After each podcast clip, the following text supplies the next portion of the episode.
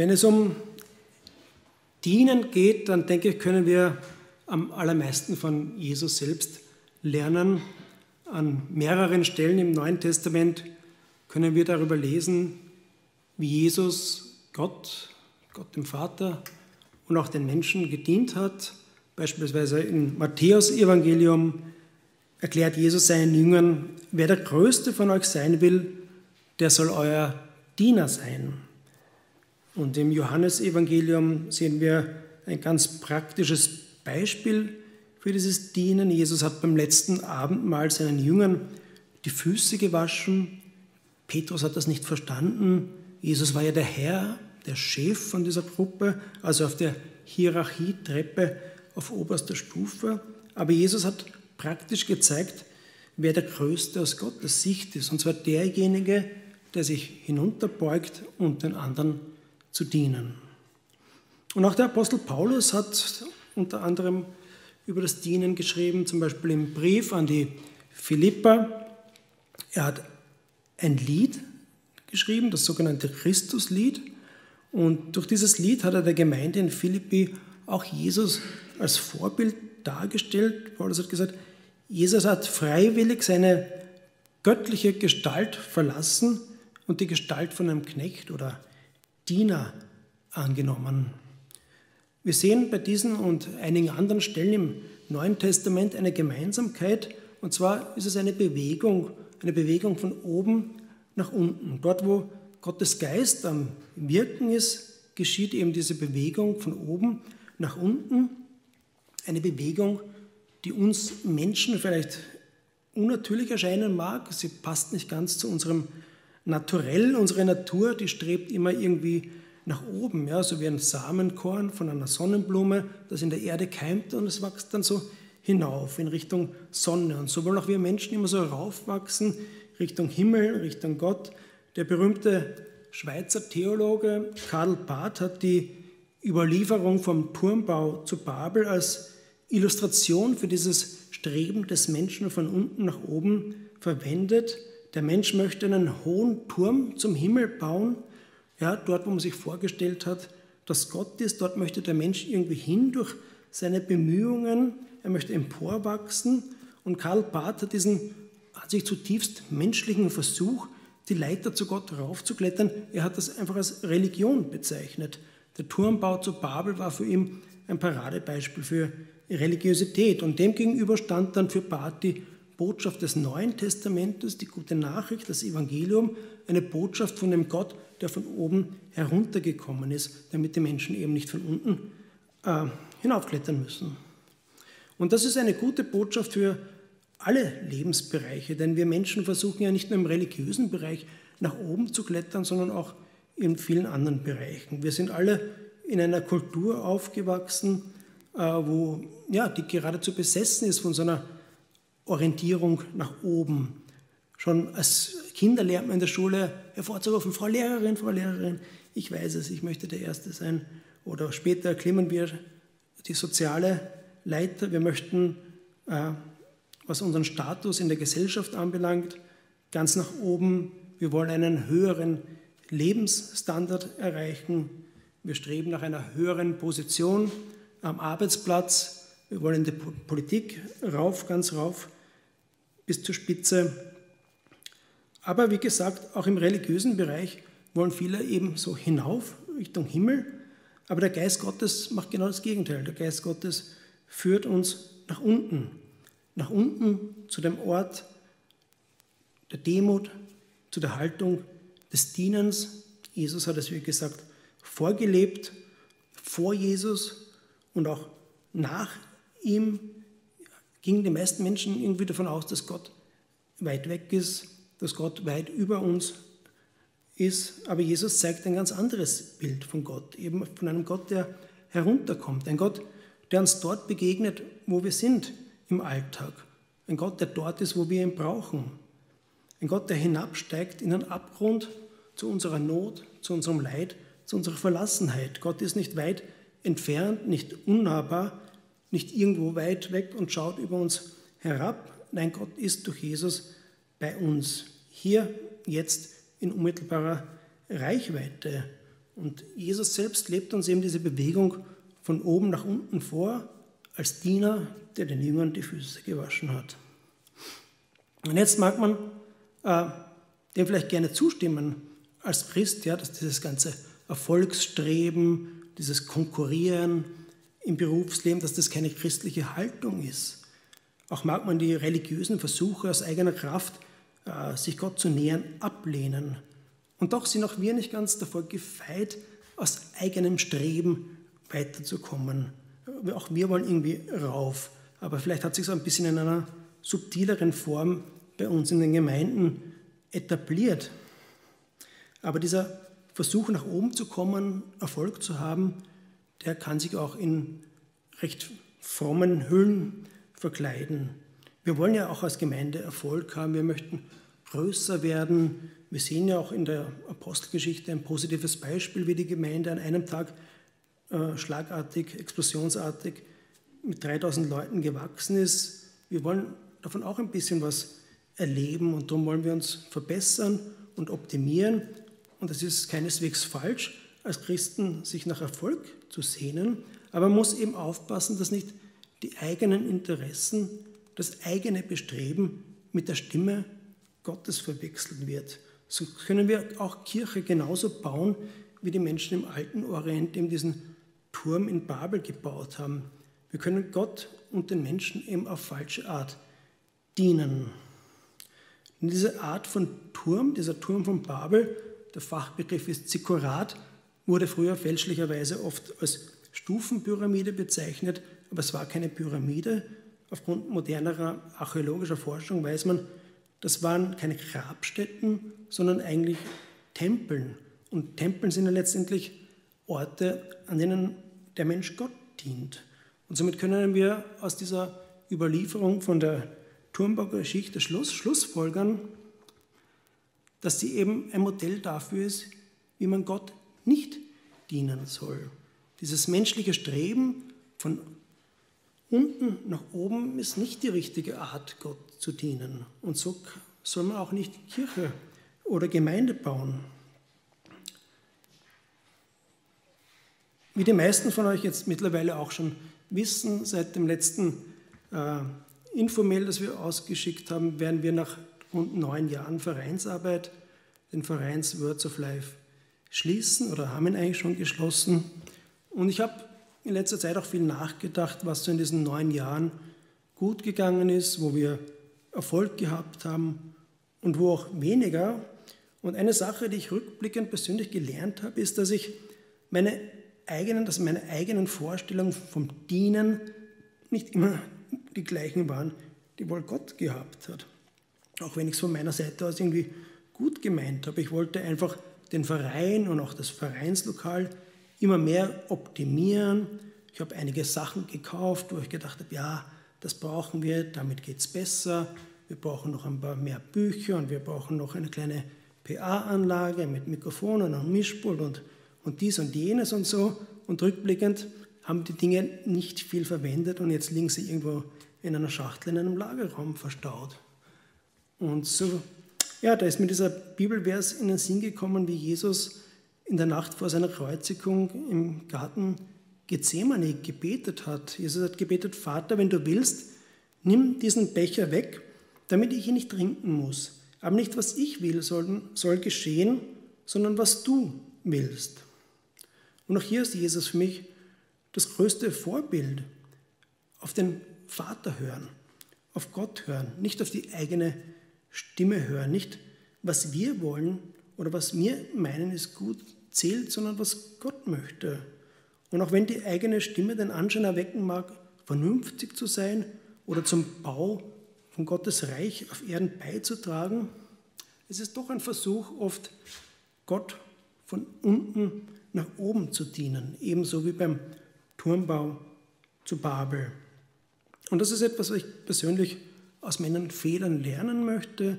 Wenn ich Gott und den Menschen in Zukunft diene, dann möchte ich öfter wie Jesus sagen können, nicht mein Wille geschieht, nicht was ich für gut befinde, nicht was ich für vernünftig halte, sondern was ist dein Wille?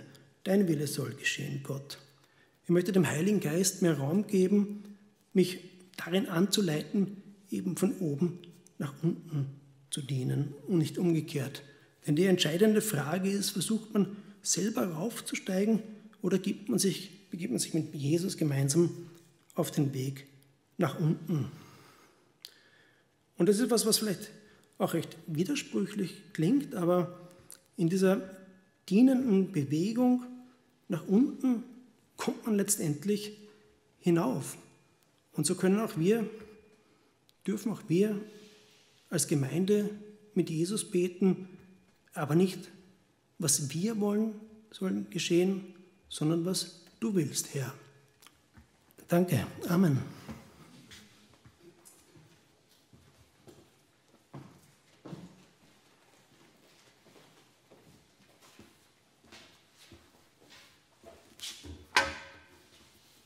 Ja, ich habe mir auch Gedanken gemacht zum Dienen und möchte kurz sagen, wie ich dienen möchte. Und zwar, das war ein sehr, sehr gutes Bild, dieses nach unten gehen und dienen, so ein bisschen gleichzustellen. Roman, danke. Ähm, also, ich verstehe das so, dass ich mich wirklich mit meinem Gegenüber auseinandersetze und wirklich überleg, hey, wer bist du? Was brauchst du?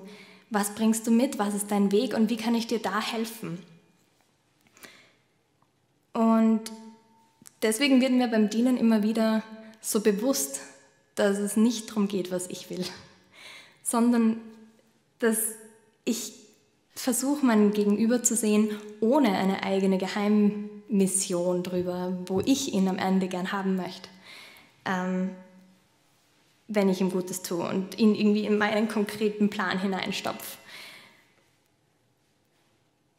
Und es geht nicht um das, was ich will, sondern um das, was Gott will. Hast du auch urschön gesagt gerade, Roman, ähm, dass wir irgendwie uns auch damit abfinden müssen, dass ganz oft unsere Vorstellung von etwas gar nicht dieselbe ist, wie die, die Gott von dem hat, was gerade passieren soll. Aber ich erlebe wirklich Leichtigkeit und Freiheit darin, wenn ich Gott diene.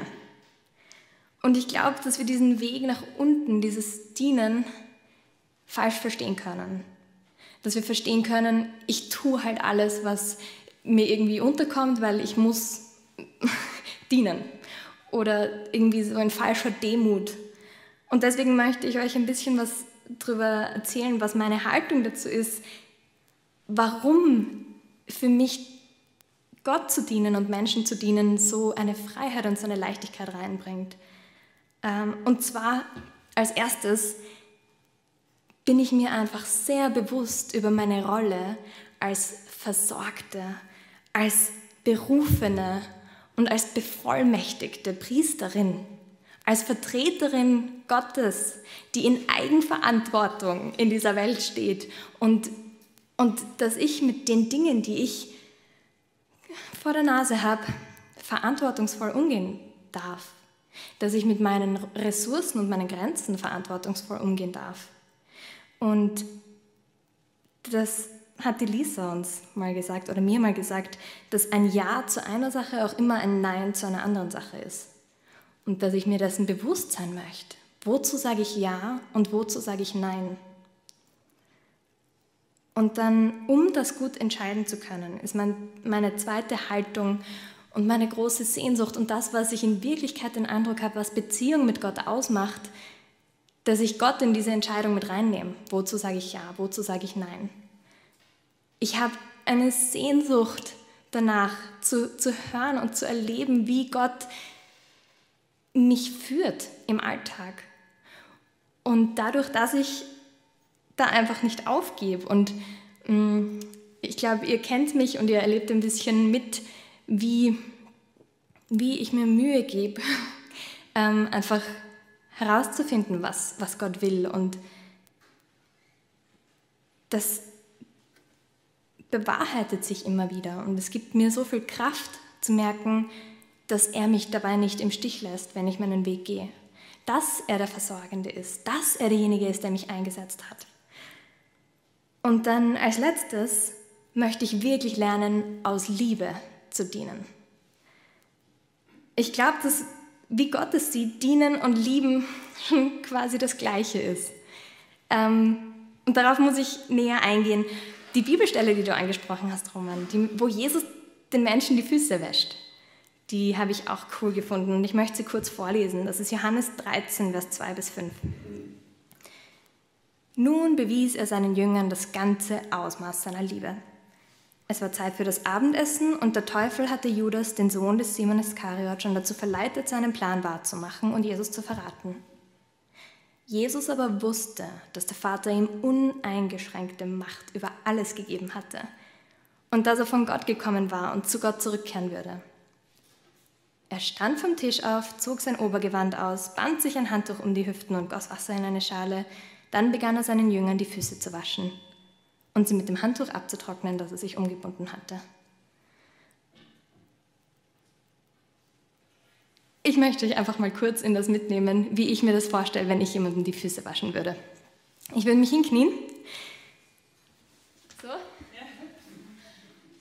Und das wäre eigentlich für mich persönlich schon ein Problem. Weil, wenn das eine Person ist, die ich nicht so gut kenne, dann liefere ich mich da irgendwie echt aus. Ich kann nicht irgendwie sofort weg, ich kann der Person nicht auf Augenhöhe begegnen. Und das, ich glaube, es würde mir sehr, ich würde mich unwohl fühlen. Und dann würde ich mich diesen stinkenden, äh, schmutzigen Füßen nähern und mir wahrscheinlich große Mühe geben, dass die Person, der ich die Füße wasche, nicht mitbekommt, wie ich das Gesicht verziehe. Und mit viel Überwindung würde ich die Füße angreifen und irgendwie so halt, ja, waschen. Ne? Und manchmal glaube ich, dass Jesus auch so dient. Aber das ist es nicht. Sondern mir ist aufgefallen, ich tue eigentlich genau das und anderes in meinem Alltag die ganze Zeit.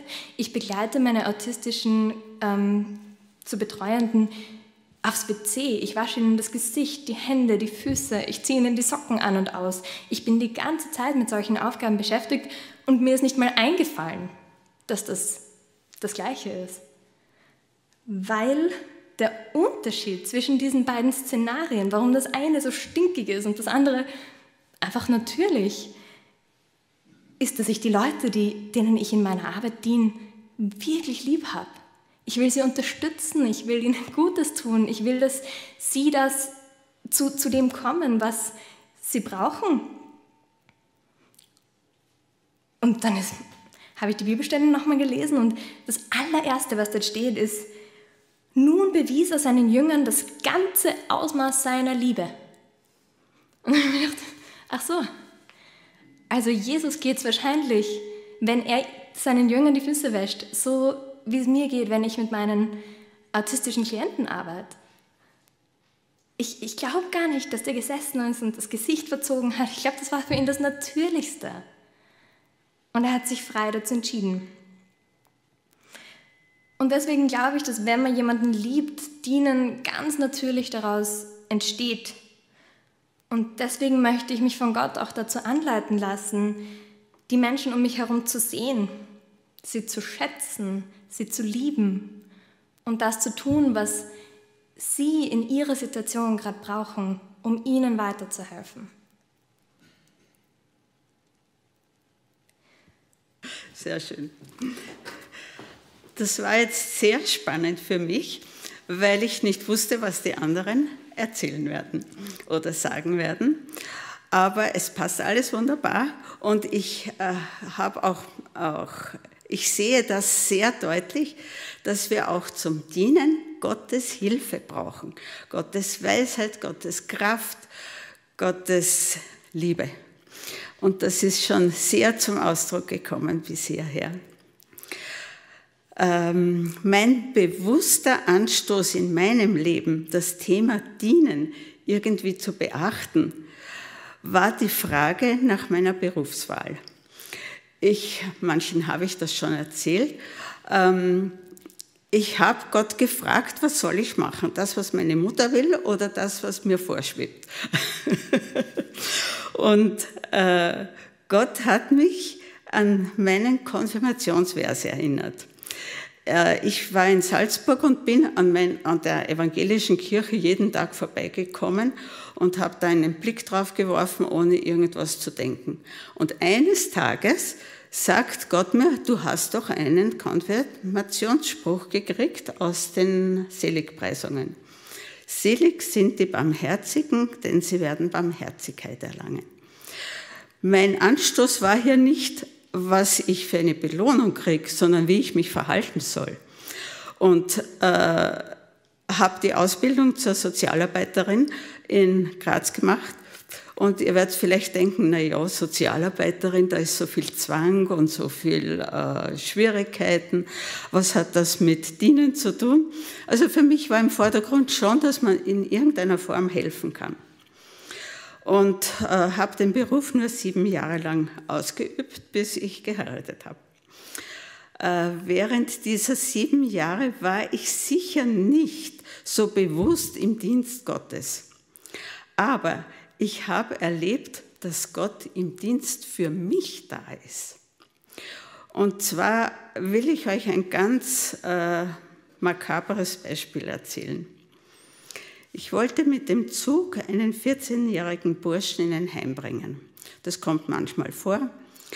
Während der Fahrt habe ich mich gewundert, warum kommt der ewig von der Toilette nicht zurück und bin nachschauen gegangen. Was sehe ich? Ich fand ihn aus der offenen Waggontür hängen und ein junger Mann war da, der hat ihn festgehalten, aber er konnte ihn nicht zurückziehen. Und wir haben ihn dann zu zweit wieder hereingeholt und äh, haben die Fahrt fortgesetzt. Was denkt ihr, wer diesen Mann geschickt hat, der den jungen Burschen aufgehalten hat und uns vor einer Katastrophe bewahrt hat, für alle, für uns beide? Also ich sah das schon als eine massive Hilfe Gottes in so einer grässlichen Situation. Und wenn ich euch alle da so anschaue und an manche noch denke, ähm, sehe ich, dass eigentlich alle, alle von euch bereit sind zu dienen. In unterschiedlicher Form und wir sehen es manchmal gar nicht und manchmal ist das mehr im Vordergrund, aber ihr seid alle bereit zu dienen. Und wir brauchen alle Gottes Hilfe und Weisheit dazu. So sehe ich das zumindest. Äh, die einen, äh, ja, ich bin so dankbar, dass wir jeden, jeden Sonntag einen geordneten Gottesdienst haben, dass die Kinderstunde vorhanden ist für viele Kinder. Und wir wünschen uns noch mehr, die zum, zum, Gottes, zum Kinderstund, zur Kinderstunde kommen, wenn ich an meine Kinder denke, an meine Enkelkinder. Und sie wenden alle dafür viel Kraft und viel, viel Zeit auf. Und ich möchte an dieser Stelle wirklich ganz herzlich Danke sagen für diesen großen Einsatz, den ganz viele von euch machen. Ich selber bin ja nicht sehr ehrgeizig und äh, äh, habe da äh, aufgrund dessen wahrscheinlich auch weniger, weniger Betrieb. Aber, äh, aber ich habe noch einen Vers zum Abschluss aus Psalm 138. Der Herr bringt meine Sache zum guten Ende. Das ist die Übersetzung aus der Basisbibel. Mein Herr bringt meine Sache zum guten Ende. Deine Güte, Herr, bleibt für immer bestehen. Lass nicht ab von allem, was deine Hände tun.